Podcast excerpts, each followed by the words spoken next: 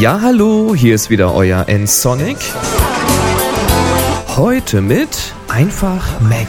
Macworld 2008 in San Francisco. Eine Keynote. Hey!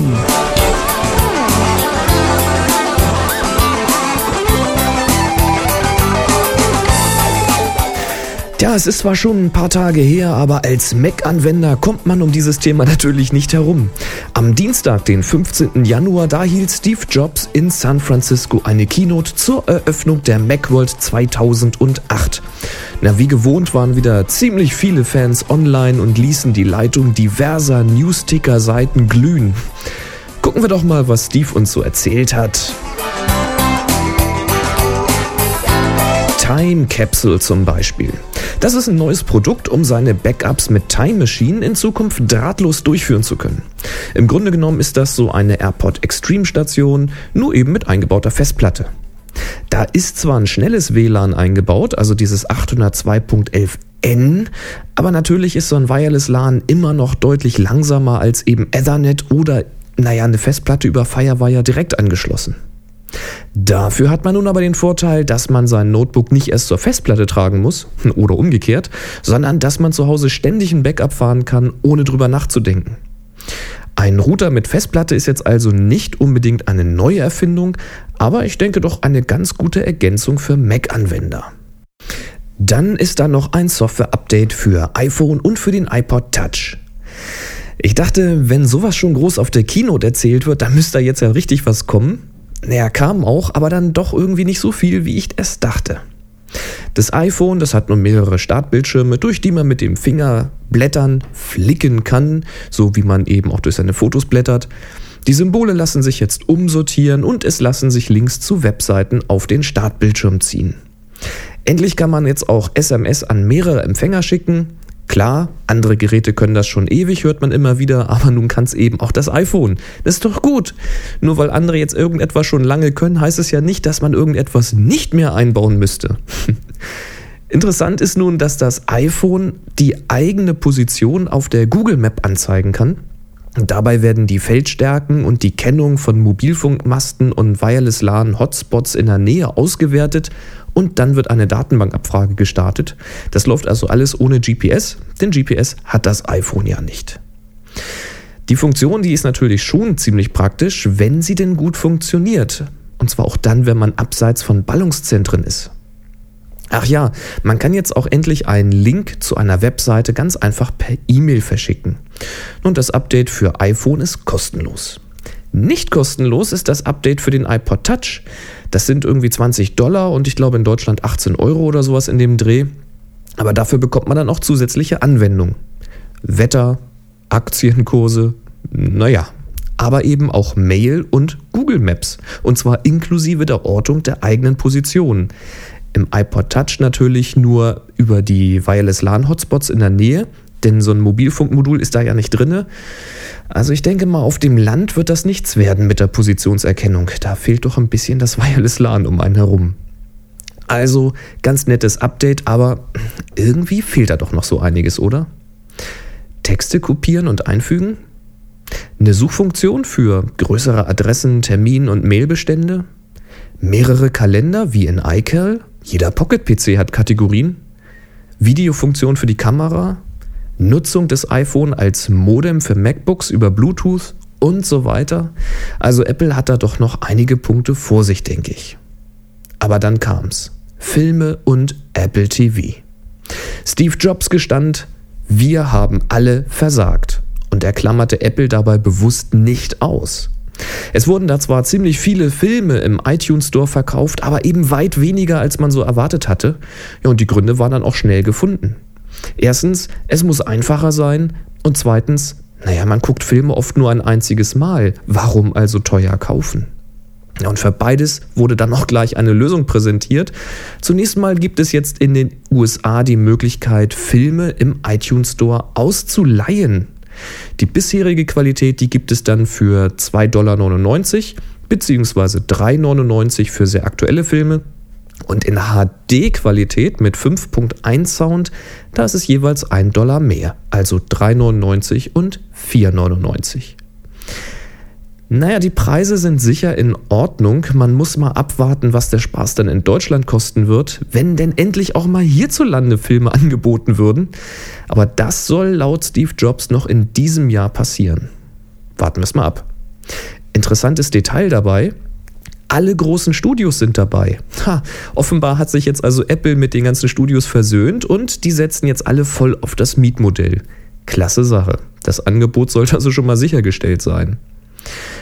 Tja, und damit jetzt alles einfacher wird, gibt es ein Update für Apple TV. Mit der neuen Software, die gibt es übrigens kostenlos für alle Apple TV-Besitzer, da kann man jetzt endlich am Fernsehgerät direkt Filme ausleihen. Man kann direkt vom Sofa aus Podcasts abonnieren und ansehen oder anhören oder eben auch Fotos und Videos von Mac, Flickr und YouTube angucken.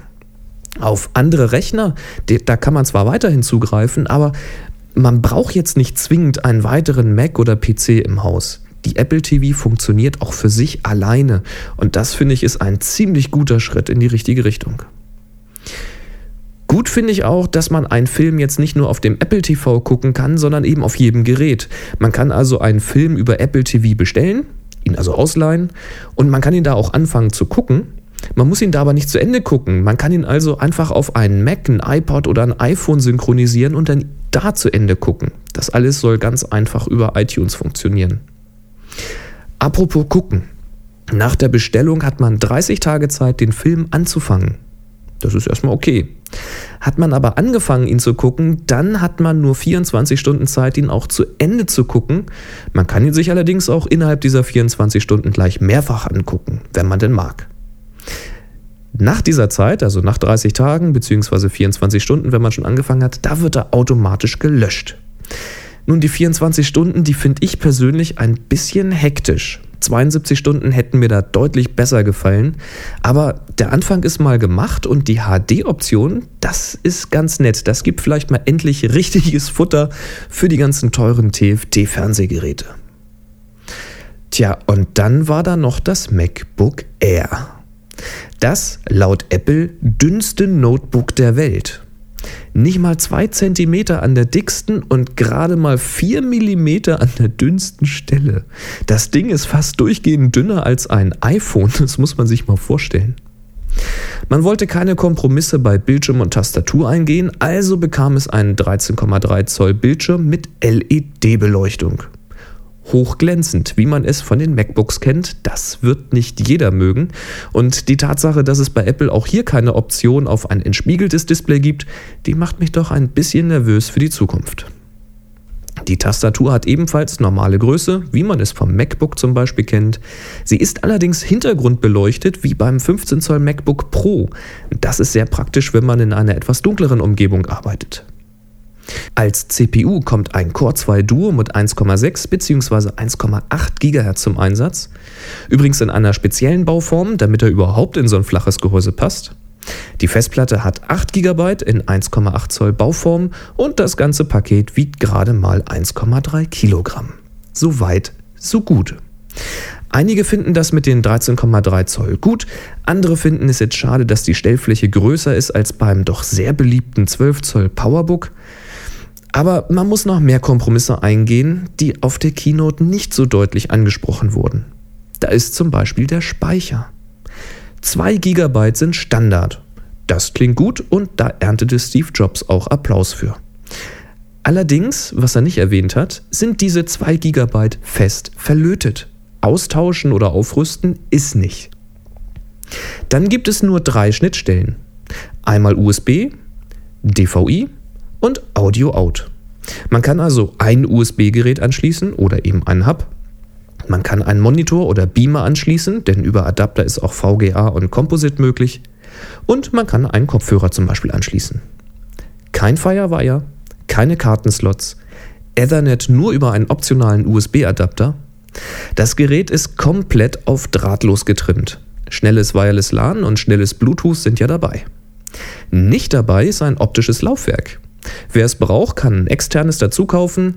Das läuft dann über den USB-Anschluss und zwar ohne extra Netzteil. Es läuft allerdings nur am MacBook Air. Also nicht an anderen MacBooks, die wahrscheinlich zu wenig Strom über USB liefern. Mein IBM X40, das hat auch kein DVD-Laufwerk. Unter Windows kann man aber einfach eine Netzwerkfreigabe auf einem PC machen und dann eben über das Netzwerk auf diese DVD zugreifen. Apple bietet dafür nun eine Software für Mac und PC an, die liegt dann auch dem MacBook Air dabei. Damit kann man dann die optischen Laufwerke im Netzwerk dem MacBook Air zur Verfügung stellen. Aber was, wenn man keinen Zugang zu einem anderen Rechner hat? Beim Kunden zum Beispiel. Da sind genügend Rechner vorhanden, aber man darf da keine Software installieren. Schade eigentlich.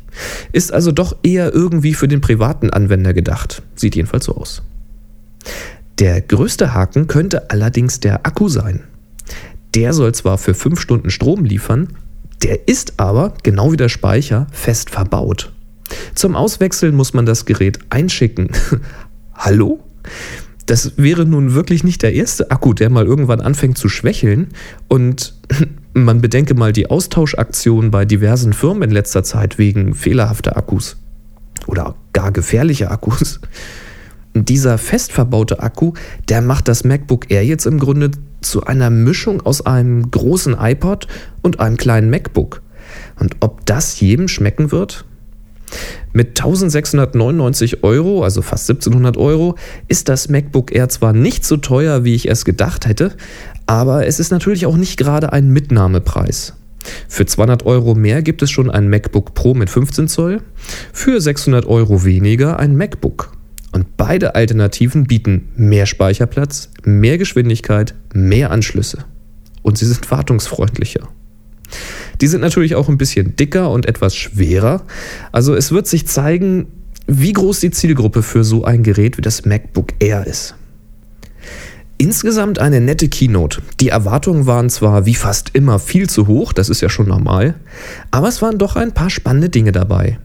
Time Capsule finde ich sehr praktisch und wer schon eine Airport Express hat, der wird dann wohl mit dem nächsten Leopard Update auch auf einer dort angeschlossenen Festplatte sichern können. Das geht ja zurzeit noch nicht. Das Mietmodell für Filme und die Tatsache, dass alle großen Studios dabei sind, war für mich eigentlich die größte Überraschung. Die Software-Updates für iPhone und iPod Touch, nett. Und nun gibt es also eine weitere MacBook-Klasse mit einer mir zumindest noch nicht bekannten Zielgruppe. Wenn man aber mal das typisch deutsche Mosern weglässt, dann ist das MacBook Air wirklich ein geiles Gerät. Mit dem könnte ich alles tun, was ich zurzeit auch mit meinem PowerBook 12 Zoll unterwegs tue. Eine größere Festplatte wird es vielleicht mal bald als Option geben. Ach, wenn da nicht der Haken mit diesem Akku wäre.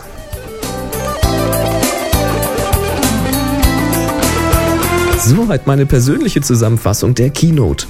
Inzwischen kann man die sich übrigens in HD-Qualität anschauen und auch über iTunes herunterladen. Das sind so etwa 880 Megabyte.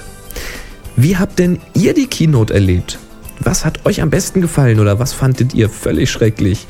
Schreibt mir doch mal einen Kommentar unter www.nsonic.de slash podcast. Nsonic schreibt sich N-S-O-N-I-C. Und jetzt noch was in eigener Sache. Zusammen mit Chris Marquardt gibt es auch in diesem Jahr wieder Fotoworkshops. Der erste findet schon im März in Nordheim statt. Das ist in der Nähe von Göttingen, also ziemlich genau zwischen Hannover und Kassel. Details findet ihr unter www.happyshooting.de und da könnt ihr euch dann auch direkt anmelden. Vielleicht sehen wir uns ja mal. Bis dahin empfehlt mich mal weiter und macht's gut. Bis zum nächsten Mal. Tschüss. Sie hörten eine weitere Produktion von nsonic www.nsonic.de